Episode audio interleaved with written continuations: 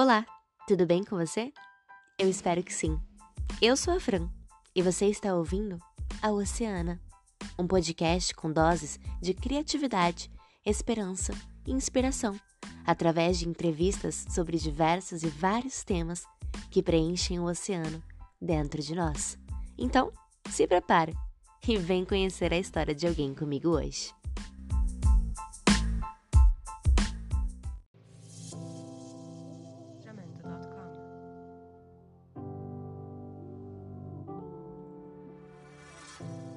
Aqui estou eu novamente, finalizando junho com mais uma conversa, mais um bate-papo, mais uma convidada. E eu tenho certeza que a conversa de hoje vai ser bem interessante. Espero que muitas pessoas consigam aproveitar o conteúdo e o espaço que a gente está construindo aqui.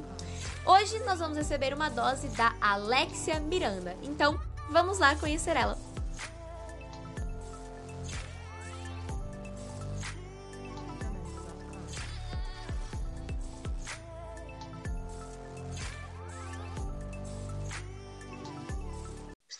Salve, salve, Oceana! Cá estamos no nosso terceiro episódio. Sem demora, vamos conhecer nossa queridíssima convidada de hoje, quem ela é, o que, que ela faz. Então, Alexia, seja bem-vinda. Oi, Fran, muito obrigada. Bom, para me apresentar, meu nome é Alexia, eu tenho 22 anos. Eu sou estudante de medicina, acabei de entrar na faculdade e eu vou contar um pouquinho da minha história sobre isso, sobre meus anos de cursinho e espero que vocês gostem. É isso aí, galera. Então a gente vai falar um pouquinho de medicina hoje, do cursinho, entender como que foi a trajetória da Alé nesses últimos anos. Então, para a gente começar do começo aí, conta pra gente por que que você escolheu medicina, quais suas motivações, como que foi esse processo? Então, eu tenho uma história pessoal que, que me influenciou um pouco na escolha, né? Hum. Desde os meus dois meses de vida, eu tive alguns problemas relacionados à minha saúde e tal, que relacionado ao meu ouvido. Eu, para quem não sabe, eu sou 60% surda do meu ouvido direito, né? Então, digamos que eu sempre estava visitando um pronto-socorro, um consultório e afins. E por conta disso, o ambiente hospitalar era muito presente na minha vida, e então acabou que eu, no fim, me sentia confortável, né, no ambiente hospitalar. Eu sei que tem gente que detesta o hospital, mal pode passar na frente que já tem, sei lá, aversão, mas eu, eu, eu era diferente, eu amava a dedicação da, das enfermeiras, enfermeiros, médicos e médicas. Então, eu sempre tive admiração pela atenção que eles tinham comigo, né? No caso, como paciente. Isso sempre me chamou, assim, atenção. E aí me lembro como se fosse ontem, no, no primeiro dia de aula do primeiro ano do ensino médio, que a professora entrou na sala dizendo que a partir daquele momento a gente teria que escolher o que a gente tinha que fazer. Eu já tinha basicamente em mente que que eu iria para a área da saúde, porque das coisas que eu tinha pensado, a área da saúde era que mais tinha a ver com a minha personalidade, né? E então foi aí que comecei a pensar mais seriamente. Então aconteceu uma coisa que, que foi crucial para minha decisão. É, eu voltei a ter problemas no ouvido, né? E tive que fazer duas cirurgias né, nesse período do ensino médio, mais ou menos. E isso fez com que eu me reaproximasse dos hospitais de novo. E meu otorrino, né, o médico que, que eu me tratava, ele atendia num hospital de câncer, é o AC Camargo. E então as minhas primeiras consultas foram lá. E eu não sei se foi o destino, né? Mas eu naquele lugar tinha uma sensação dentro de é isso, sabe? É, Alexia, faz alguma coisa para essas pessoas. Porque eu não sei se alguém já esteve num lugar assim, né? E assim, é tocante, mas no meu caso eu não sentia, é, sabe, pena, dó, eu sentia, eu sentia uma vontade de ajudar, tipo, de fazer alguma coisa para melhorar a vida daquelas pessoas. Tipo um chamado. Sabe? Sim, com certeza. Então foi basicamente isso que, que fez com que eu tomasse essa decisão pela medicina. Meu, que interessante. Eu achei muito inusitado a sua história. E é engraçado porque, é, para quem tá ouvindo a gente, né, e não conhece, a Ale, ela é, ela é minha prima, né? A gente se conhece desde criança, mas eu nunca tinha escutado uhum. é, você falar mesmo como que foi a sua trajetória. Então, eu achei muito, muito legal. É, vamos falar um pouco mais. Também foi bem inusitado para mim, porque eu acho que eu nunca tinha colocado isso em palavras de verdade, sabe? Tipo, foi muito legal. Eu acho muito bom isso. É, é uma das, das intenções desse, desse podcast, é justamente dar espaço uhum. para você construir né, a sua história. É, falando um pouquinho mais do cursinho, por que, que você resolveu fazer o cursinho? Como que foi essa escolha? Então, eu sabia que, que para entrar numa faculdade de medicina eu ia precisar de cursinho, né? É, eu só não sabia que tantos anos. Mas é, eu nunca tinha tido alguém assim perto de mim que já tivesse escolhido fazer medicina. Eu acho que dentro do meu vínculo de amigos é, e família não tinha ninguém que pudesse me contar a experiência, né? Então, eu venho trazer a minha, aliás, para as pessoas que se um dia quiserem. É, eu sabia que eu ia precisar de, de cursinho, né? Então, eu conversei com os meus pais sobre eles me apoiaram 100%. A concorrência para medicina é muito grande, então, assim, as notas têm que ser. Praticamente você tem que gabaritar os vestibulares, né? Então, eu sabia que eu ia precisar de, de um curso que me, me, me fizesse alcançar esse objetivo, né?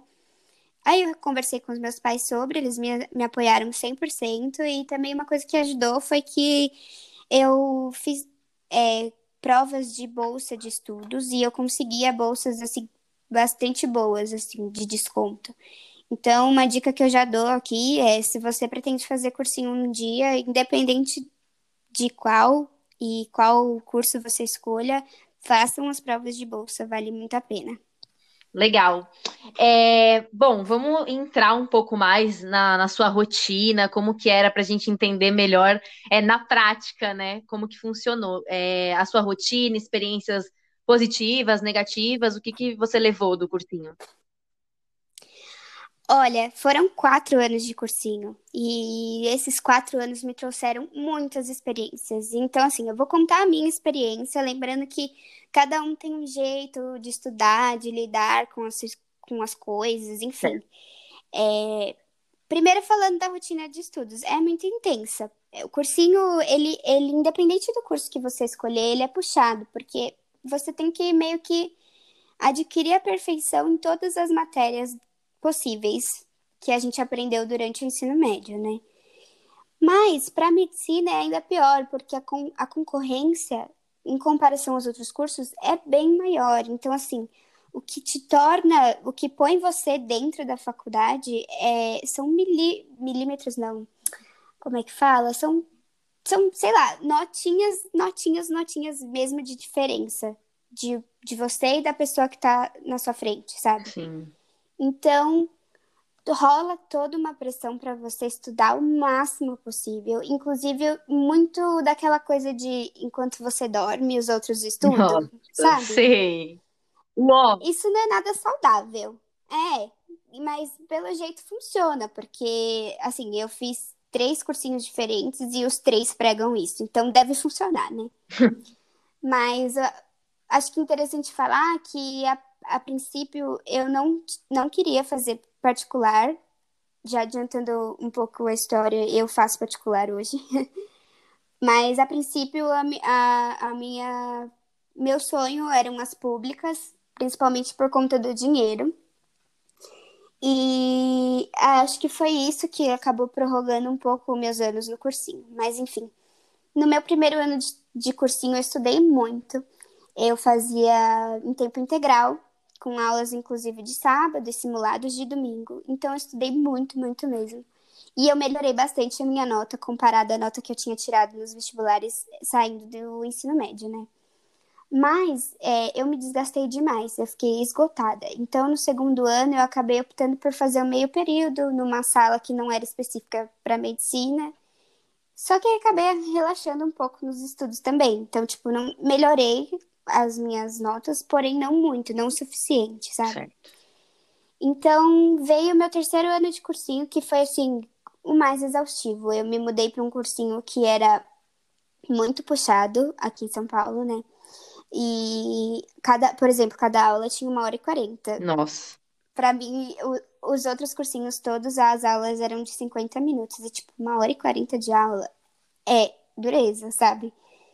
E então eu também tinha aula integral praticamente todos os dias, aulas de sábado, simulados nos domingos, e eu ainda ficava depois das aulas para estudar. Tinha dias que eu saía de lá nove e meia da noite, sabe? Então eu já estava esgotada antes, mas esse cursinho me esgotou ainda mais, porque ele tem um, um método de, de, de dividir as salas que é por nota. Então, a sala 1 tem os melhores amigos, sa... amigos, ai, desculpa, melhores alunos. E a sala 2 tem os intermediários e a sala 3 não os piores, né? Tipo, mas por nota mesmo. Sim. Os melhores classificados estão na 1 e assim por diante. Caramba. Então as pessoas eram extremamente competitivas. E isso acabou com que eu eu já estava com o psicológico um pouco afetado. Então eu não fiz muitos amigos e assim, eu passava a maior parte do tempo sozinha. E isso foi para mim, tipo, uma das coisas que mais piorou assim o meu psicológico, porque num momento difícil você tá com alguém é, segurando tua mão, sabe? Tipo, falando, não, vamos nessa, que é o papel de um amigo, faz toda a diferença. Então, esse ano de cursinho, eu acabei iniciando a minha depressão.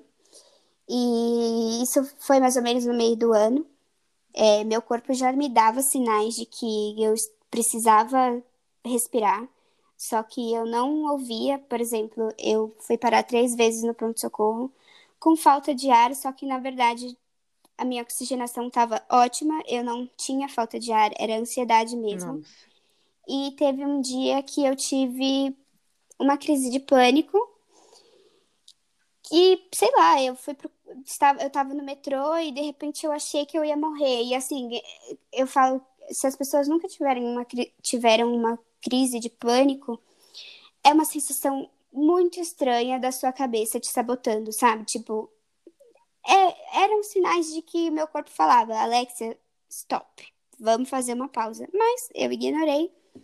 E em consequência disso, meu rendimento no cursinho caiu juro, 50%. Eu praticamente só consegui assistir as aulas e olhe lá. Então, minha nota é, assim, melhorou um pouco, mas teria melhorado muito melhor se eu tivesse com a cabeça boa, sabe? Mas, enfim, é, a, minha, a minha depressão começou nesse terceiro ano de cursinho, mais ou menos na metade. Então, eu já fui pro quarto ano sem nenhuma esperança, completamente exausta e esgotada mentalmente. E eu pensei muitas vezes em desistir, né? Foi o auge da minha depressão. E foi nesse momento que minha mãe me convenceu de prestar particular. E mesmo sendo bastante puxado para os meus pais, eles me apoiaram muito a prestar é, vestibulares de faculdade particular, porque eles sabiam que eu estava esgotada e a ponto de desistir. E eles sempre falaram que, mesmo que fosse muito puxado, eles dariam um jeito, sabe? Eu, eu tenho que reconhecer que eu sou muito privilegiada porque os apoios dos, os, o apoio dos meus pais e toda essa circunstância foi assim, muita gente não tem como, sabe? Mas é, agora falando um pouco sobre as experiências positivas, né? eu, eu aprendi muito, muito mesmo. Não só em termos de matéria, mas assim, eu tive aula com professores incríveis, incríveis mesmo. E uma coisa que eu sempre falo é que a gente aprende coisa no cursinho que a gente não aprende na escola. Porque no cursinho, os professores têm muito mais liberdade para falar, para se expressar, para tratar de, de, assuntos polêmicos, que na escola a gente não tem muito essa, os professores não têm muito essa liberdade. Por exemplo, política. É, na escola, os professores são extremamente neutros, porque na escola a gente está muito atrelado ainda aos nossos pais. E acho que eles pensam, se a gente falar alguma coisa que não seja da mesma. que os pais não concordem, sabe? Eu acho que eles pensam em ser punidos. Mas no cursinho, não. No cursinho é. maioria já é, é maior de idade e todo mundo tá ali para para um propósito que é passar no vestibular, e inclusive os vestibulares cobram esses assuntos, querendo ou não. Então eu aprendi coisas assim que eu jamais pensei que, que fosse aprender, e, e é gratificante, tipo, eu, eu agradeço muito ao cursinho por ter me ensinado essas coisas. E eu aprendi de fato a estudar, porque assim, na escola eu só estudava no dia anterior à prova e, e seja que Deus quiser, né? Acho que todo mundo, na maioria das vezes, faz isso no colégio. Mas eu, eu aprendi também a, a, a ser paciente, a ser persistente. A, hoje eu sei que para eu desistir de uma coisa que eu quero, nossa, vai ser. Tem que ser muito, muito, muito grande essa, essa coisa para eu desistir, porque eu aprendi que eu sou uma pessoa forte, sabe? E. Enfim. A outra coisa positiva é que eu conheci pessoas incríveis que vou levar para minha vida, é, com certeza, porque é ali que a gente se apoia. São pessoas que estão passando pelo mesmo problema que você, só que nunca te deixam de, de lado, nunca deixam de te apoiar, sabe? Então a gente tá junto nessa e é super legal, assim. Tirando os pontos negativos, toda a pressão, toda a quantidade brutal de, de exercício para fazer, o pouco tempo livre, é, aquela coisa de estude enquanto eles dormem, sabe? Aquela pressão de que você tem que estar tá sempre estudando, senão alguém vai estudar mais que você. Tirando essa parte, o cursinho tem muito, muito, muito a ensinar, sabe? Eu acho que eu sou totalmente grata por ter passado por essa experiência. Meu, que legal. Eu fiquei feliz que você fez amigos, então, lá também, nesses quatro anos. Não é, ficou sempre sozinha. Não fiz, com certeza. É, foi só no meu terceiro ano que, que infelizmente não deu mesmo. Não, não foi legal. Mas nos outros anos eu conheci pessoas incríveis, de verdade. É, outra coisa que eu achei bem legal foi isso que você comentou da liberdade, né? De, de falar de assuntos polêmicos no cursinho, porque é muito uhum. necessário, né? Na escola parece que tem aquela coisa de tipo, ah, os professores vão doutrinar a cabeça dos nossos filhos. Sim, sim. Isso. E, na verdade, a Exatamente. escola tinha que já ensinar todo mundo a ter pensamento crítico, né? Poder analisar a sociedade, porque esses assuntos são de interesse de todo mundo. Então, achei muito legal.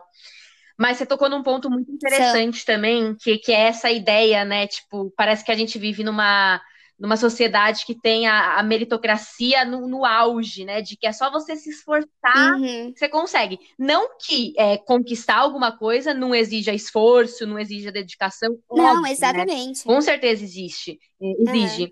Mas é, a sociedade também é muito desigual, né? Então, às vezes, nem todo mundo parte do, é. do mesmo ponto de partida. E aí? Aí, de repente, você está estudando Exatamente. e uma outra pessoa vai lá e, e pega a tua bolsa. Enfim, tem várias questões, né? A gente. Sim, sim, com certeza. A gente vive hoje numa sociedade super produtiva. Que se você não está produzindo, se, por exemplo, você está num momento que você está relaxando, você está perdendo tempo. Como assim você está Exatamente. um pouco? O que, que é isso? E é péssimo. Eu, eu acho engraçado isso que você falou. Eu tinha um professor que falava assim: é, tá cansado? Descansa quando você morrer.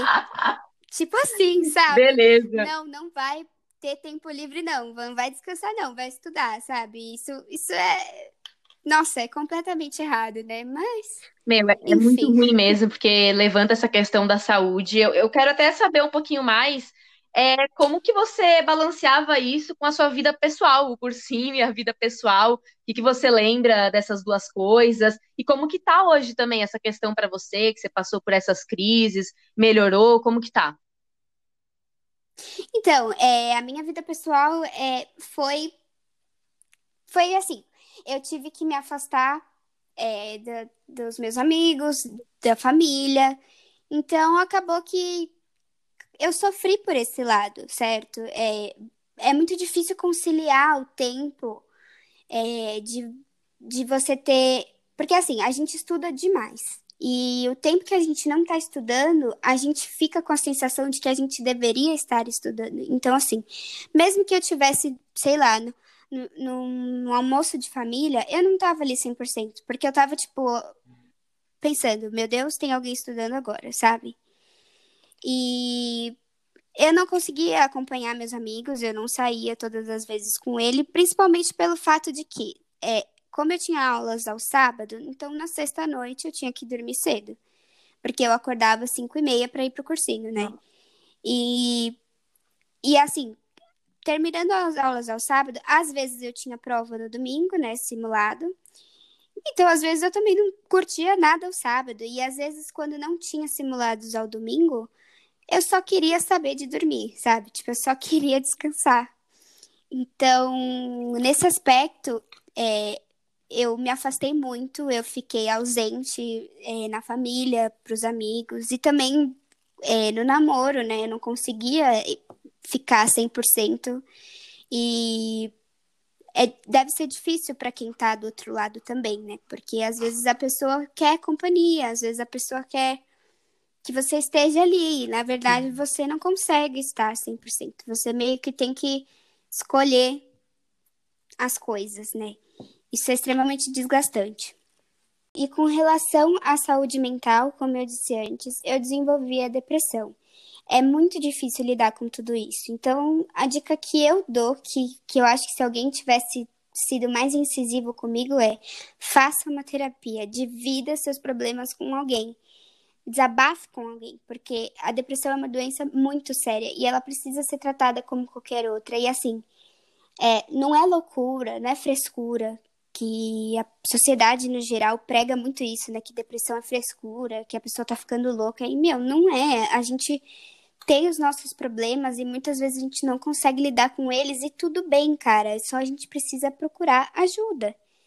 É, no meu caso, eu sou uma pessoa que eu guardo tudo muito para mim, sabe? Eu, os meus problemas, as minhas frustrações, os problemas pessoais, eu fiquei acumulando isso comigo e chegou uma hora que esse peso cedeu, sabe? Então, foi extremamente bom para mim é, que eu consegui enxergar que eu precisava de ajuda. Eu comecei a terapia, eu comecei o tratamento com a psiquiatra. Que eu bom. ainda faço o tratamento até hoje, né? Mas assim, hoje eu tô bem melhor, porque principalmente a psiquiatra, ela me deu um chacoalhão, assim, tipo, o que, que você vai fazer da sua vida? Você tem 22 anos e olha o seu estado, sabe? É, para mim, ela foi extrema. Eu preciso disso, sabe? Eu gosto que a pessoa seja certeira. Fala, fala tudo que você tem pra falar e me ajuda, sabe?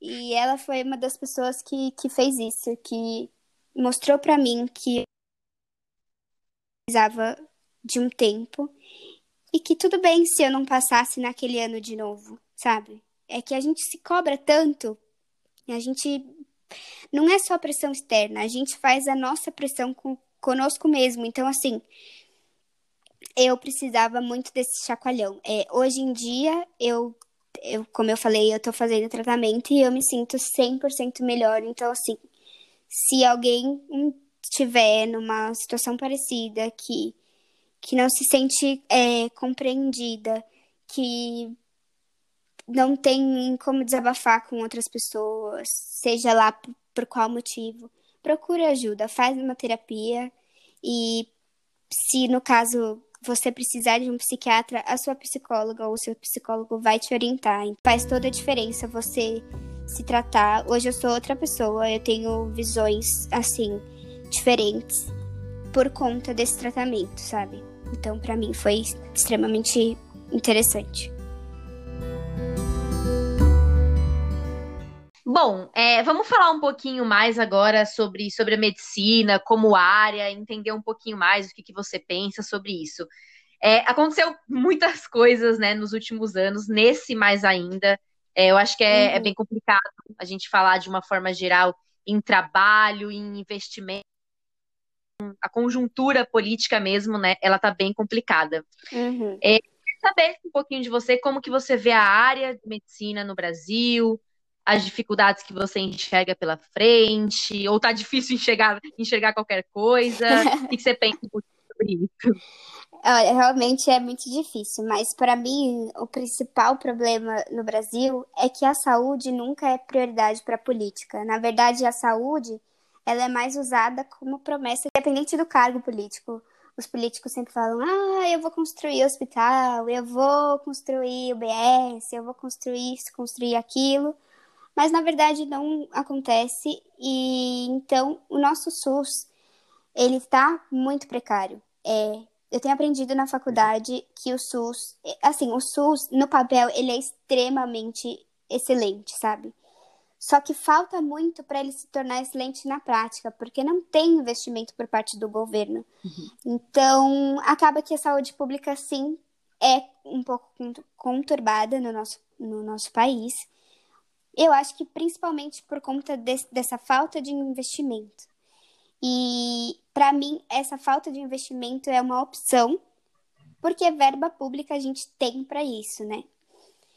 Como é que é um questionamento que eu, que eu até deixo assim no ar, né? Como é que um país colocado entre as dez primeiras potências mundiais econômicas, como é que um país desse nível não tem dinheiro para saúde pública, certo? Então, acaba que, que essa, essa precarização da saúde afeta a, a, os profissionais da saúde, que muitas vezes não têm como trabalhar, muitas vezes não tem não tem gás, não tem seringa, não tem algodão, não tem nada. Como é que um médico trabalha sem isso, sabe? E um, não só um médico, um enfermeiro, um, um, fisioterapeuta, um dentista. Como que essas pessoas da, da, da rede pública conseguem trabalhar sem ter o mínimo que é o material? Pois é. Certo? Então, o Brasil tem muitos problemas com relação a isso. E principalmente pelo fato de que a, a saúde e também a educação, né, são sempre deixados de lado. É verdade, eu concordo bastante com tudo isso que você trouxe, é, principalmente agora, né, no momento que a gente está vivendo, nessa, nessa parte de isolamento social e necessidade emergente de um, de um sistema de saúde público que consiga garantir as necessidades da população. A gente está vendo que realmente é emergente pensar sobre isso, falar uhum. sobre isso, investir. Mas Sim, e... o que a gente vê não é aquilo que acontece, né? Sim, e essa situação agora da pandemia, eu uma coisa que eu vejo é, quem sabe agora as pessoas entendam a importância da saúde pública, do SUS.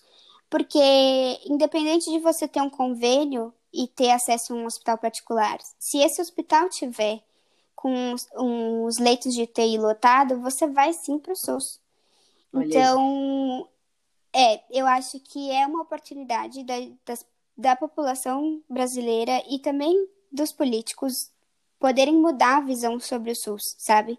A gente, no fim, de, um, de, um, de um jeito ou de outro, a gente depende do SUS. Então, é muito importante que, que talvez nesse contexto atual as pessoas né, enxerguem essa importância. Meu, perfeito. É fácil, fácil nunca foi, né? Não, não vai ser uhum. noite, mas é muito importante a gente conscientizar sobre isso e fazer pressão e ter noção sobre essas coisas. Sim, é, sim. Mas vamos falar um pouquinho de coisa boa também. É, eu queria saber, bom, você passou no cursinho, né? Então, não foi talvez sim. da forma que você esperava, exatamente o que você queria, mas foi uma conquista sim. Então, oficialmente, uhum. o Oceana te parabeniza. E conta Muito obrigada. conta um pouquinho como que foi passar, o que, que você sentiu e como que foi é, finalizar essa parte da sua vida. Olha, eu assim, o... falando do cursinho, ele teve muitas coisas ruins, mas ele me preparou de verdade para a faculdade. E afinal de contas, o curso que eu escolhi, ele faz com que a gente tenha que estudar assim pra caramba e pro resto da vida. Então, só ressaltando que sou grata pelo cursinho, sabe? E para mim passar, quando eu recebi a notícia de que eu tinha passado, é, a moça da faculdade me ligou, falou: Oi, Alexia, você tem até dia tal para trazer seus documentos para realizar a matrícula. E naquele momento eu fiquei tipo: Que? É trote? eu falei: Não, não é possível. Aí eu, tá, tá bom. Aí Beleza. Desliguei, desliguei o telefone. Eu lembro que eu tava de férias, eu tava na praia com uns amigos e com meu namorado também. E aí eu virei para ele e falei assim: Gabri, eu passei. Aí ele olhou pra mim, passou? Eu falei, passei. Aí ele começou a me abraçar e eu comecei a gritar e chorar e rir ao mesmo tempo. Eu não sei descrever o mix de sentimentos que foi. Mas foi uma sensação muito legal e assim, é, realmente não foi na faculdade que eu mais desejava, mas assim, eu tô muito realizada e a cada aula que eu tenho, eu fico, nossa, eu tô muito médica, sabe? eu fico tipo, yes, finalmente eu tô aprendendo as coisas, sabe? Então, é uma sensação que, cara, foi de, de realização mesmo. E tá sendo sempre, a cada passo da faculdade, tá sendo uma realização mesmo. O primeiro dia que eu vesti meu jaleco bordado com meu nomezinho, eu olhei para mim e falei: "Eita, agora foi". Meu, faz muita diferença a gente estudar aquilo que a gente ama, né? Poxa, total diferença, total. Dá um ânimo, assim, parece que revigora. Que, que incrível, sério. E como que tá a rotina agora na faculdade? O, o isolamento social mudou alguma coisa? Como que é mesmo a sua rotina, o seu dia inteiro aí? Olha, é, o isolamento social mudou tudo, né? Na verdade. Mas é, falando sobre antes do isolamento, a rotina da faculdade ela não, ela não é tão diferente da rotina do cursinho. Porque, afinal de contas, a minha faculdade ela prega o método ativo de ensino, que é o PBL, que na verdade nós estudantes temos que estudar a matéria antes da aula acontecer. A gente tem que trazer o conteúdo para a aula. Então acaba que todo dia eu tenho que estudar um pouco. Mas é diferente, exatamente por isso que a gente falou. É diferente a gente estudar aquilo que a gente gosta, sabe? É diferente você se dedicar a um assunto que você se interessa e que você sabe que você está construindo algo sólido e certeiro. Porque vai ser a construção da sua carreira, da sua graduação, sabe? Então é diferente o estudar todo dia da faculdade. É, e, e, eu não, e assim, a principal diferença também é que nos momentos que eu escolho descansar, eu não me sinto culpada, porque não tem aquela coisa de tipo, ai, alguém vai roubar o meu lugar, sabe? então, é, é muito legal, sabe? A rotina da faculdade é intensa, sim. Eu estudo no fim de semana também. Mas é diferente, eu não me sinto sobrecarregada. É completamente diferente a sensação. E agora, na pandemia, a gente está tendo aula online, é, EAD, né? E a única coisa que prejudicou foram as aulas práticas. Por exemplo, a gente teria aula de exame físico, né? Palpação, percussão, medida de pressão, é, ausculta com estetoscópio. E, na verdade, a gente não, cons não consegue fazer isso à distância, porque. Hum como é que eu sei se eu tô colocando meus dedos na artéria certa, sabe? Tipo, se o professor não tá do meu lado falando, olha, é assim, sabe? Mas a minha faculdade é, deixou evidente que vai é, fazer essas aulas quando a gente retornar para o presencial. E fora isso, todo o ensino eu não me sinto nem um pouco é, prejudicada, mas é aquela coisa, né? Por eu estar numa faculdade particular, eu ainda tenho essa opção de ensino EAD, né? Que muitas vezes a faculdade pública não pode ter por conta de nem todos os alunos terem acesso, né? Então, mais uma vez, isso é um privilégio. É importante ressaltar e reconhecer nossos privilégios, né?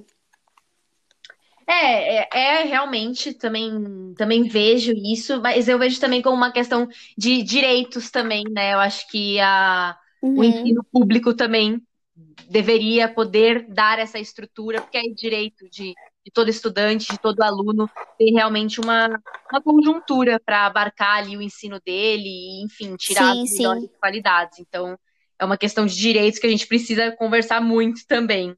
É, sim, é verdade Sobre o cursinho, é, agora um panorama assim geral, cursinho, a medicina, é, suas escolhas e agora a faculdade já. Você tem algum interesse, alguma área você já tinha, ou tá vendo, ou nada em mente? Como que é? Olha, sobre os interesses, assim, é, eu antes de entrar na faculdade, eu falava, não, porque eu vou fazer dermatologia, porque assim, a, a, a experiência que eu tinha era como qualquer outra pessoa, apenas como paciente, certo? E E ainda é muito cedo, porque eu só fiz um semestre, né? Então, eu ainda tenho muitas indecisões, mas eu tenho áreas que eu gosto, aparentemente que eu gosto, né? Vamos ver se quando eu estudar profundamente essas áreas eu vou gostar de fato. Mas eu ainda tenho interesse pela dermatologia, eu acho sensacional. É, GO, né? Ginecologia e obstetrícia, eu acho também muito legal. E oncologia, né? Que foi a partir da oncologia que eu tive o start da, de decidir pela medicina, né? Que eu tinha falado do hospital de câncer que eu tinha as minhas consultas com o médico. Então, essas áreas são as que mais me brilham os olhos. Porém, eu tô super aberta ao que a faculdade pode trazer para mim. Então, tá tudo bem se eu mudar totalmente de ideia. Bom, já chegamos no nosso último bloco, último bloco do episódio. Passou muito rápido, mas eu gostei bastante de tudo que você trouxe até agora. Deu para ter uma visão é, bem legal da sua experiência e tirar várias coisas dela. É, esse último bloco, eu costumo começar com curiosidades, é, perguntas é, gerais, aleatórias, várias curiosidades ou clichês sobre a área. Então, uhum. então vamos lá. É, primeiro, conta pra gente se é verdade que todo médico é doutor ou só é doutor quem faz doutorado? Eis a questão, né? Olha, só é doutor quem faz doutorado. Mas eu acho que por uma convenção social de certo status, como é que se diz? Certa posição, assim, um pouco. Um prestígio. Que eu acho. Isso, eu acho também isso um pouco errado, né? Porque a gente é normal, é uma profissão normal, é uma profissão sim que exige muita responsabilidade, mas poxa, a gente não é melhor do que ninguém. Mas, enfim, eu acho que por essa, essa coisa de, de, de certo prestígio que a sociedade enxerga, eu acho que é por isso que nós somos tratados como doutores. Mas é, só é doutor quem faz doutorado, sim. Perfeito. Não, eu fiz essa pergunta de propósito, mesmo de zoeira, porque a gente vê muito isso, né? Aí na é, não, sim. Brincadeira. Sim, sim, sim. É, fala então um pouquinho, eu tenho curiosidade de saber como que funciona trabalhar na área. É, durante o curso, você tem a, as aulas práticas, mas tem possibilidade de fazer um estágio? Existe estágio? Ou só pode trabalhar depois que termina, pega o diploma? E aí, depois que você termina, você vai fazer residência? Ou o que, que é a residência? Porque as séries que eu assisto aqui tem vários residentes, não faço a menor ideia. Traz pra gente aí o que, que é. É, eu acho que quem assistir é, Grey's Anatomy vai entender é, bastante. É, então. Mas é basicamente assim: é, o curso tem seis anos de duração. Nos quatro primeiros anos, a gente tem a parte teórica e nos é ensinado as partes, as partes práticas também. Como eu tinha citado é, na, numa pergunta anterior, por exemplo, exame físico, a gente aprende a fazer ausculto, essas coisas eu, eu só sei essas coisas porque foi o que eu aprendi até agora, né? Vamos lá, tô no primeiro semestre. Mas, então, basicamente, os quatro primeiros anos é de adquirir conhecimento mesmo. Os dois últimos anos é, da graduação é o internato, que consiste em você. É, é basicamente um estágio, só que a gente não é remunerado. É, é pura e simplesmente para a gente adquirir experiência na profissão e colocar em prática tudo que aquilo que a gente aprendeu nos quatro anos iniciais do curso, certo? Então, durante a graduação, seis anos, a gente não consegue trabalhar porque é, a medicina é em período integral, então a gente não consegue arrumar tempo para um outro emprego. E, na verdade, o nosso estágio não é remunerado. Então, infelizmente, a gente não tem a possibilidade de, de levantar renda com isso. Mas terminando a faculdade, a gente se torna médico, a gente se forma como médicos generalistas. E a partir disso, você já pode começar a trabalhar sim. Você pode dar plantão, você pode trabalhar num hospital, por exemplo, no pronto-socorro. Mas se você quiser se especializar, você pode seguir dois caminhos. O mais comum é a residência. O que é a residência? É um é um complemento, como se fosse é uma especialização que você vai escolher qual área você quer seguir. Vou citar um exemplo: pediatria. Tá. Então, você vai prestar a prova. É, você passa tipo por um vestibular de novo. Você presta a prova e se você passar, você começa a fazer o curso voltado para aquela área, para aquela especialidade.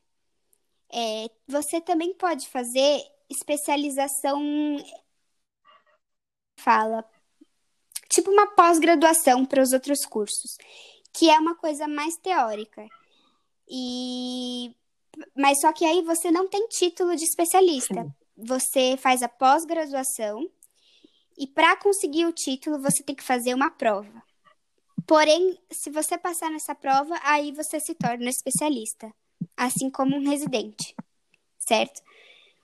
Então é basicamente isso. Meu, legal. Eu não, não, tinha a menor ideia. Aliás, isso que você falou de internato, eu nunca tinha escutado na minha vida. E essa parte uhum. desses dois anos de internato é, é, a faculdade que promove toda essa, essa estrutura, essa movimentação. Sim, ah, sim. Tá. Inclusive, o que, que é importante da faculdade? A gente fala que para uma faculdade ser boa é você ter um hospital na, da faculdade, certo? porque a gente vai para o hospital, a gente vai atuar com pacientes de verdade, a gente vai aprender na raça, entendeu?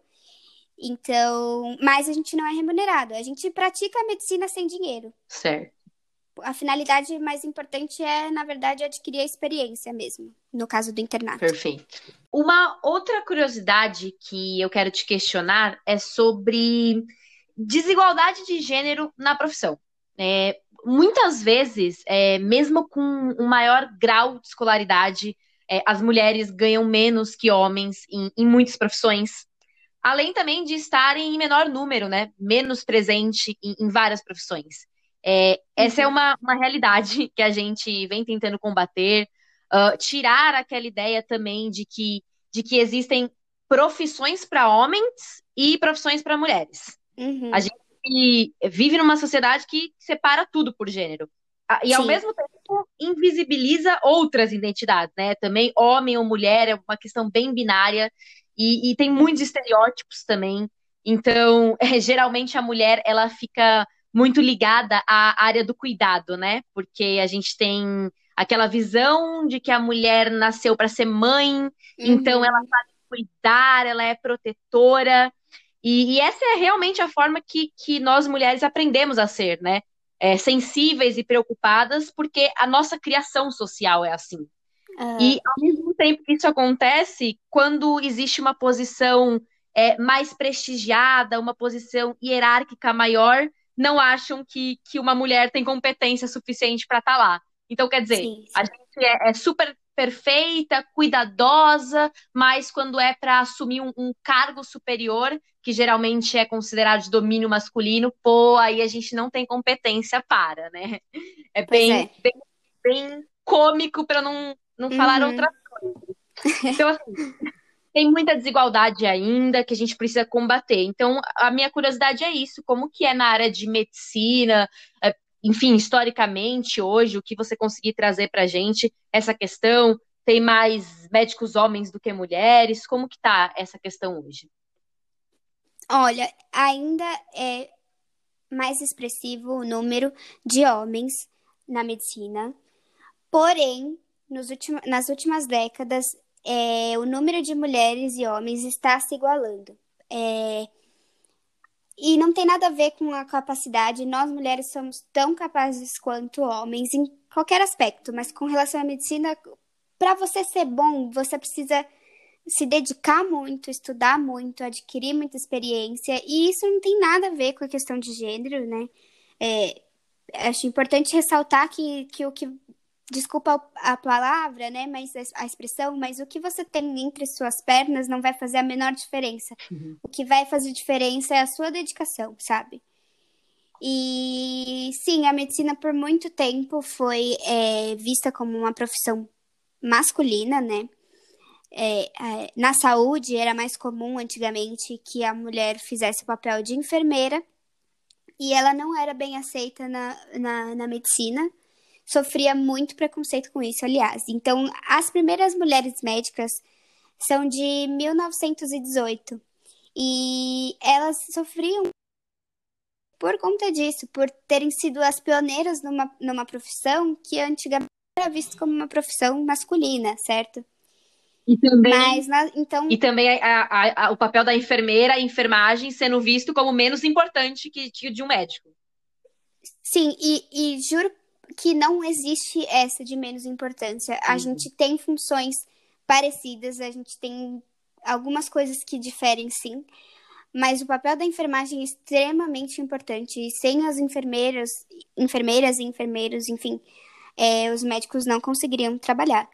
Então, a nossa profissão só é possível por conta deles. Então, não tem essa, sabe? Mas, no caso, a, a, as mulheres sempre foram vistas por. Porque a enfermeira, como você falou, Fran, é, é aquela coisa de tipo, ai, a mulher que é cuidadosa, que, que tem o cuidado. E no, e no final das contas, a enfermagem é que faz um cuidado maior, assim, com o paciente, sabe?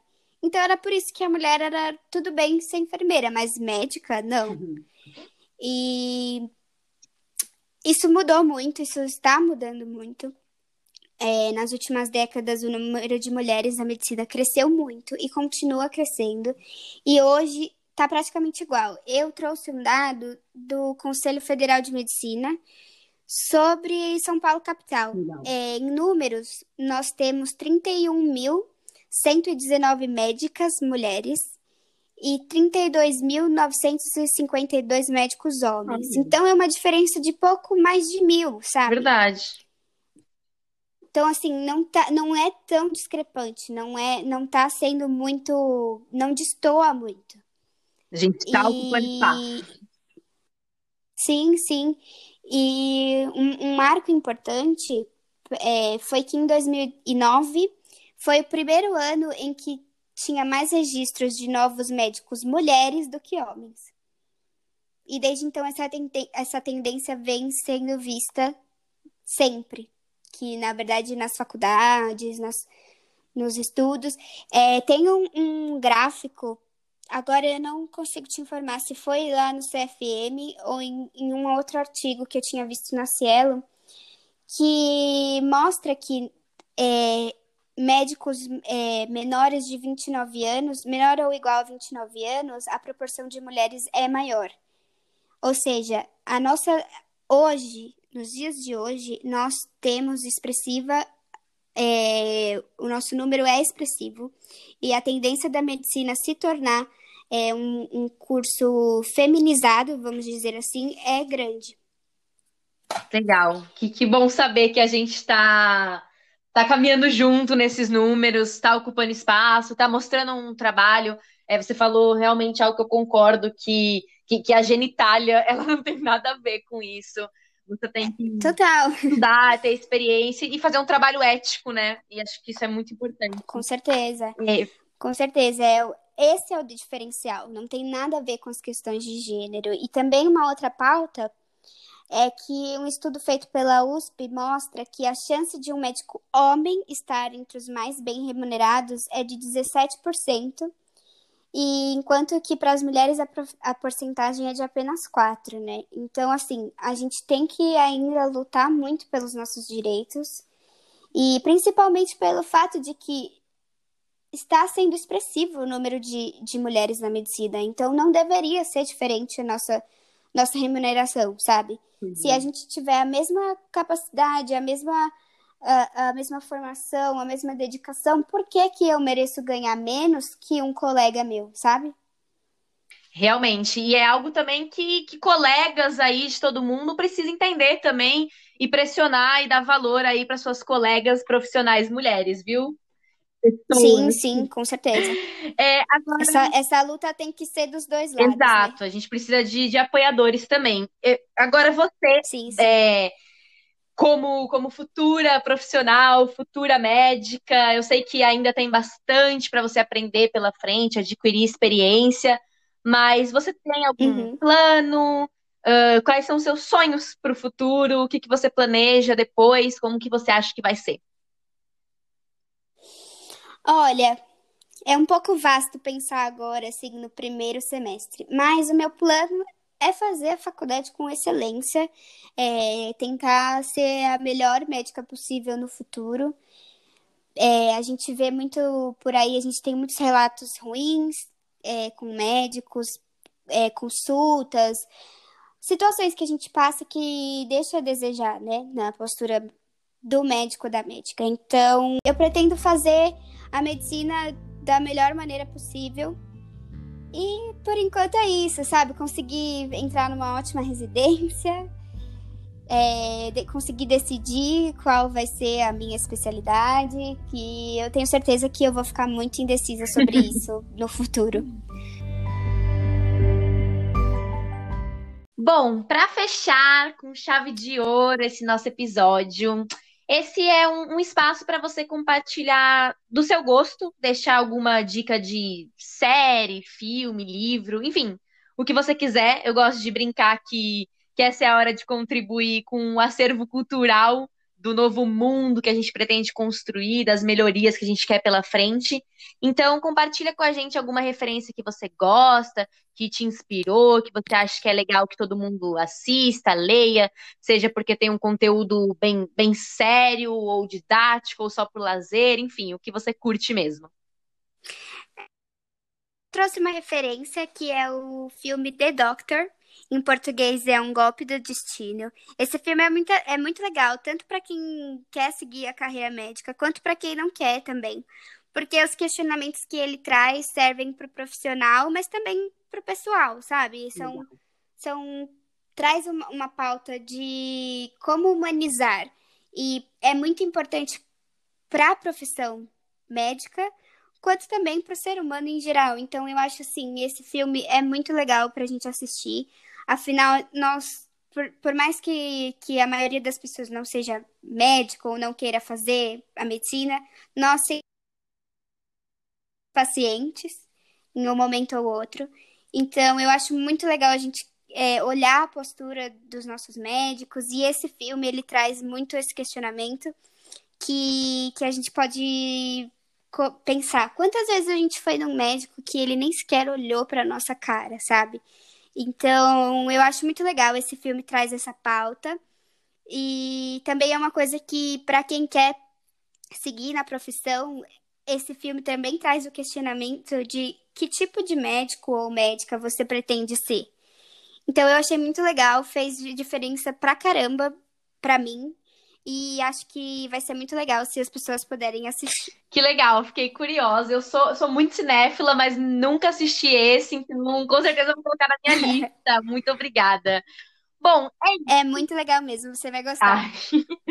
é isso, a gente está tá finalizando. Eu quero agradecer muito você ter aceito o meu convite, é, trazer a tua experiência. Eu sei que às vezes a gente fica nervosa, às vezes a gente tem, tem vergonha de trazer a público coisas que a gente passou, de contar um pouco das nossas dificuldades mesmo, que aconteceu, nossos medos, mas é, também é um espaço para a gente registrar nossa história, falar um pouquinho dos nossos sonhos. Então, eu gostei muito, muito mesmo de tudo que você trouxe.